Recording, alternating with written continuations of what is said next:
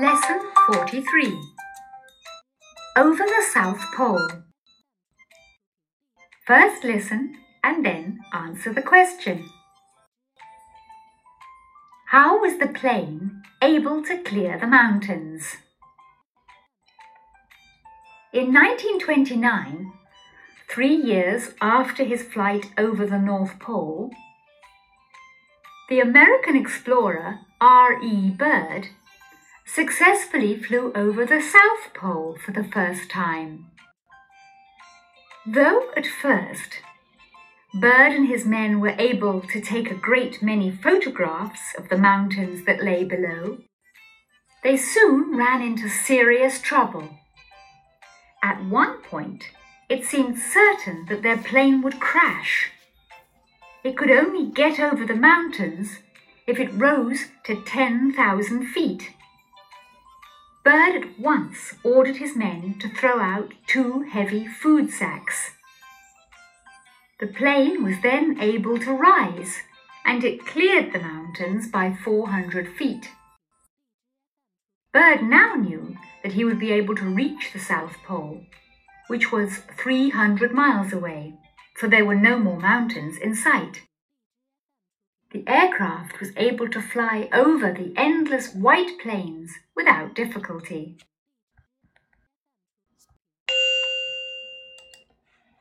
Lesson 47 Over the South Pole 飞越南极 New words and expressions Pole Pole Flight Flight explorer, explorer, lie, lie, lay, laying, serious, serious, point, point, seem, seem, crash, crash, sack, sack, clear, clear, aircraft, aircraft, endless, endless. Playing, playing. Now listen to the tape. In 1929, three years after his flight over the North Pole, the American explorer R.E. Byrd successfully flew over the South Pole for the first time. 美国探险家阿伊伯德在飞越北极三年之后，于1929年第一次成功的飞越了南极。 In 1929，英语里面我们要注意的时间表达就是 in 加上两位两位一组的这种时间数字表达即可。比如说，在2022年，in 2022。那么如果含有零的这样的数字，应该怎样表达呢？比如说，在两千年，in two thousand。如果说在二零零八年，in two thousand and eight，在二零二零年，in twenty and twenty。Three years after his flight over the North Pole，after 表示在什么什么之后，在他飞越北极三年之后，flight 它的动词形式呢，就是我们所学过的 fly，fly flew flown。flight 这是它的名词形式，飞行。Fly over the North Pole。The North Pole 北极，Pole 就是我们所说的地球的两极，The North Pole 北极，The South Pole 南极。 The American explorer，explorer 探险家，这个词呢是由动词 explore 演变而来，在词尾加上 r 就变成了名词 explorer。The American explorer R.E. Byrd successfully flew over the South Pole for the first time. 第一次成功的飞越了南极，successfully 成功的副词形式，我们学过它的名词形式 success， 形容词 successful，副词形式 successfully。flew over，注意 flew 它的原型 fly flew flown，名词形式就是 flight。For the first time，第一次。time 既可以当做次和回，也可以当做倍数。比如说 this time，这一次。last time 上一次，next time 下一次。那么 time 呢，也可以当做倍数。比如说，The river is three times longer than that one。这条河是那条河的三倍，可以当做倍数表达。Though at first Byrd and his men were able to take a great many photographs of the mountains that lay below, they soon ran into serious trouble. 虽然开始时伯德和他的助手们拍下了飞机下面连绵群山的大量照片，但他们很快就陷入了困境。Though 在这里面是一个连词，它引导的叫做让步状语从句，含义是虽然、尽管。注意，英语里面成对的连词不像中文那样是成对出现的，所以 though 永远不能与 but 相连用。At first，起初，开始。Byrd and his men were able to take a great many photographs of the mountains that lay below. Be able to 表示能够做某事，在某种情况下，它就等同于 can。当然，它跟 can 的区别就在于 be able to，它可以用于任何时态。照相，take a photograph。那么，a a great many 指的是大量的图片，take a great many photographs。当然，在这里面我们要注意，a great many 这是修饰可数名词的复数形式的。那么，照什么样的照片，或者是照某人的一张照片，或者是说给某人拍照片，我们要用 of 来去连接，take a photograph of somebody or something。Take a great many photographs of mountains that lay below。那么在这里面，这个 lay 它的原型是 lie，lie lay laying，表示处于 below 叫做在什么什么之下。这个句子呢，我们就要翻译成飞机下面连绵群山的大量照片。我们讲过，below 它表示在下方，并不一定是垂直，所以跟它所对应的反义词在上方，我们可以使用 above。而表示相互垂直的一组词呢，就是 over 和 under。They soon ran into serious trouble。trouble 表示麻烦，所以遇到麻烦、陷入麻烦，我们可以使用 run into trouble or get into trouble。run 注意它的原型 r u n，这里面使用它的过去式 r a n。For example, each time he runs into trouble, he asked his parents for help. 每次当他遇到困难了，他都会向他的父母寻求帮助。At one point, it seemed certain that their plane would crash. 在有个地方，飞机似乎肯定要坠毁了。At one point 表示在某一地方、某一时刻，point 就是地点的意思。For example, at one point, he made up his mind to become a painter. 他曾一度下决心要当一个画家。所以 at one point 曾经一度在某个地方，我们课文里面指的是在某个地方飞机似乎要坠毁了。那么注意，it seemed certain that their plane would crash。这里的 it 是一个形式主语，真正的主语呢就是后面 that 所引导的这个从句。 that their plane would crash，也就是说他们的飞机要坠毁，seemed certain，看起来是似乎要确定的事情。 英语里面呢，说话的时候呀，特别忌讳头重脚轻，也就是说他们很忌讳主语太长，后面的谓语呀、宾语显得太短。为了避免这种头重脚轻呢，我们会用一个形式主语 it 来去充当，而把真正的主语放在后面。所以你说这个句子如果说成。That their plane would crash seemed certain，可不可以？当然也是可以的，从语法的角度。只是呢，它并不符合英国人的说话习惯，所以呢，我们用形式主语 it 来去给它充当主语，把真正的主语用 that 来去连接，放在后面就可以了。它其实呢，从某种角度上来讲，也叫做一个主语从句。当你的主语是一个完整的句子，这个句子就叫做主语从句。Crash。也是我们这节课的生词“坠毁 ”，seem 似乎好像，it seemed certain 要翻译成似乎肯定怎么怎么样。It could only get over the mountains if it rose to ten thousand feet。只有在飞至一万英尺的高度时，它才能飞过这些山头。这个句子呢是由 if 所引导的条件状语从句，表示一种虚拟语气。那如果表示的是与现在事实相反的语气，如果说现在这个飞机飞到了一万英尺，它才能够飞过这些高山，这种情况下呢，我们说了与现在事实相反的虚拟语气。主句呢要使用 would、could、might 加上动词原形，而从句呢使用 did，也就是过去时就可以了。所以这个句子呢，我们看到了它的某种虚拟语气的啊这样的一个使用。It could only get 主句使用的是 could get，从句呢用的是 rise 的过去式 rose，rise 上升，rise to 要翻译成上升到。ten thousand feet，这个 feet 呢就要翻译成英尺，它是一个呃度量单位，所以这个句子我们要翻译成：只有在飞机飞至一万英尺的高度时，它才能够 get over，指的是飞过这些山头。The plane was then able to rise, and it cleared the mountains by four hundred feet. Bert at once ordered his men to throw out two heavy food sacks。这个时候呢，伯德马上命令他的助手们把两个沉重的食物袋扔掉。At once，立刻、马上，等同于 immediately。那 order 表示命令，那么命令某人做某事，我们用到的结构呢，就是 order somebody to do something. Order his men to throw out.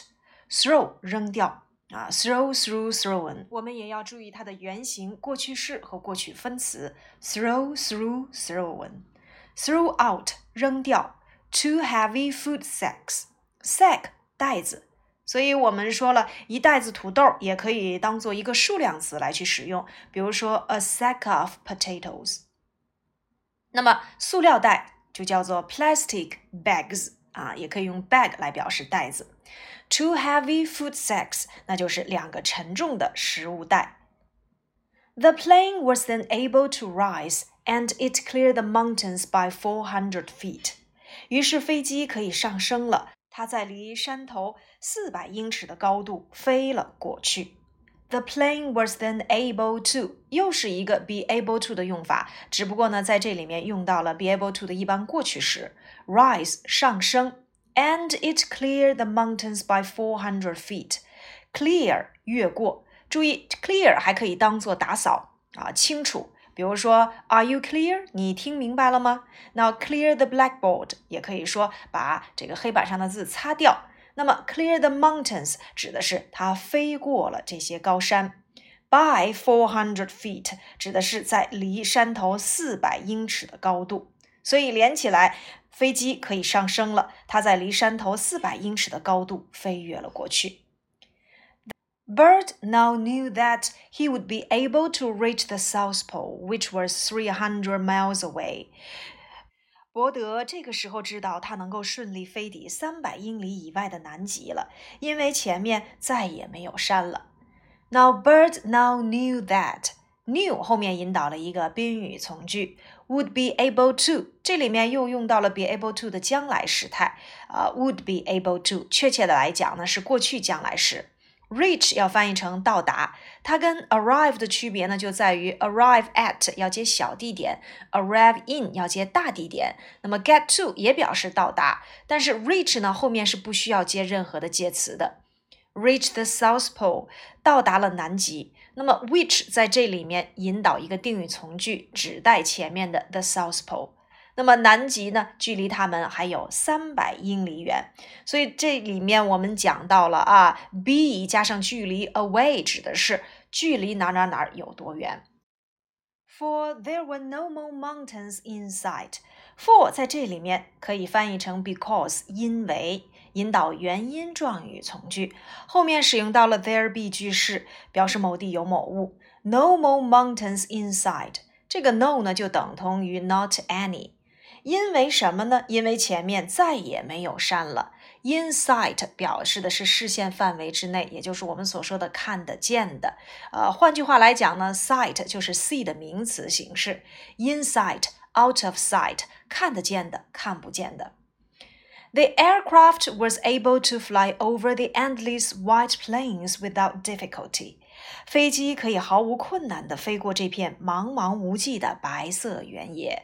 Was able to 又一个表示能够的用法，fly over 飞跃。The endless end 表示结束，像我们讲的是 school ends at five o'clock，学校五点钟放学，那么 endless 就变成了形容词，表示无尽的。White plains，plain 平原。那么这个 plain 还可以指的是简单的，比如说 a plain T-shirt 指的是一件很素的 T 恤衫。Without difficulty 叫做没有任何困难的，连起来，The aircraft was able to fly over the endless white plains without difficulty。飞机可以毫无困难地飞过这片茫茫无际的白色原野。我们已经学过了，difficult 是形容词困难的，变成名词形式呢就是 difficulty。那么在某方面有困难呢，我们可以用啊。Have difficulties in something 啊，指的是在某方面有困难，用 in 来去接你某个方面就可以了。比如说，I have some difficulties in studying English。我在英语学习方面有困难啊，一定要注意啊，这个 difficult 形容词变成名词就变成了 difficulty。Without 我们说了，它是一个介词。那么介词的后面呢，既可以接名词，也可以接动名词，在这里面就是接的名词形式，without difficulty。我们曾经在讲罚单那一课讲到了，嗯，you will be very lucky if he lets you go without paying 啊，without paying anything。所以这里面的 paying 呢，就是一个动名词的用法。好，接下来呢，我们看一看这一节课的语法点是什么。这节课的语法点呢，就是 be able to 出现的频率是最高的。那我们来说一说 can 和 be able to，在表示现在或过去的智力、体力、技能等方面的能力时啊，can 和 be able to 是可以互换的。比如说，我能够游泳，I can swim，就等同于 I am able to swim。can 呢表示能够做某事，不一定就是真的做了；而 be able to 呢表示有能力做某事。做过了这件事情，而且强调很成功。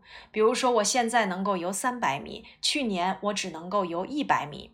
I can swim 300 meters now, and last year I was able to swim 100 meters. 那么在这句话里呀，I can swim 300 meters now 表示我现在能够游三百米，只是说说而已，并不说明已经游过了。而后面呢，last year I was able to swim 100 meters 表示我去年的确游过了，是可以游一百米的。再有就是 be able to 啊，比 can 有更多的形式。 从时态上来讲，can 是一个情态动词，它只有现在时和过去时；而 be able to 呢，则比 can 有更多的形式。除了现在时和过去时，人家也可以使用将来时和完成时。比如说，He will come if he can，我也可以说成 He will come if he is able to。啊，I can see you tomorrow，也可以说成 I will be able to see you tomorrow。I couldn't understand him，也可以说成 I wasn't able to understand him。所以啊，大家要注意，如果要体现将来时和完成时，我们就不能用 can，只能用 be able to 了。can 作为情态动词，只有现在时和过去时。最后呢，我们来总结一下，can 和 be able to 在表示个人能力的时候呢，是可以进行互换的。二 can 可以表示能够做某事，是未经尝试过的能力；而 be able to 呢，则多表示有能力做某事，多为已经啊经过事实验证的。而 can 呢，是用于现在时和过去时，而 be able to 呢，它的时态就显得会更加灵活了。好，第二个呢，我们要说的知识点呀，就是这个 at 啊，我们在课文当中呢会看到 at first，at one point，at once。所以我们接下来要说一说含有 at 的短语都有哪些。接下来我们做整理。第一个，at first 起初就等同于 at the beginning。at once 立刻马上等同于 immediately。at home 在家就等同于 in the house。at present 现在 equals to now。at last 最后 equals to in the end。at any rate equals to in any case，不管怎么说。At heart，本质上内心里。At least，至少。At times 就等同于 sometimes，表示有时、偶尔。At a loss equals to don't know what to do，表示困惑不解。比如说，我们可以看一看啊，在我们一百九十六页的 special difficulties 里面讲到了，Billy is not at home at present。 这里的 at home at present 表示现在不在家。第二个，After walking for several hours, we arrived at the village at last. At last 表示最后。It's a pity you can't come to the concert. At any rate, you will be able to hear it on the radio. 你不能来听音乐会，真令人感到遗憾。At any rate，不管怎么说，你可以在收音机里听到。 I know he's often rude to people, but he's a very pleasant person at heart. 我知道他经常对人粗暴，但从本质上来讲，他是个非常好的人。At heart，本质上来说。I didn't know you wouldn't be coming. At least you could have telephoned me. 我不知道你不能来，你至少可以给我来个电话。At least，至少。 He behaves very strangely at times. 有时他的举止非常古怪。At times 表示有时候。I don't know what I can do about it. 我不知道能够为这件事做点什么。I'm completely at loss. 我一点主意也没有了。At a loss 表示困惑不解。好，以上呢就是我们第四十三课的主要内容。接下来我们再收听一遍原文。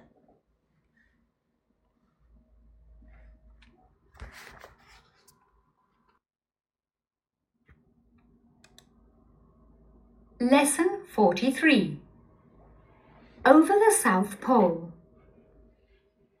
First listen and then answer the question. How was the plane able to clear the mountains? In 1929, three years after his flight over the North Pole, the American explorer R.E. Byrd successfully flew over the South Pole for the first time. Though at first Byrd and his men were able to take a great many photographs of the mountains that lay below, they soon ran into serious trouble. At one point, it seemed certain that their plane would crash. It could only get over the mountains if it rose to 10,000 feet. Byrd at once ordered his men to throw out two heavy food sacks. The plane was then able to rise, and it cleared the mountains by 400 feet.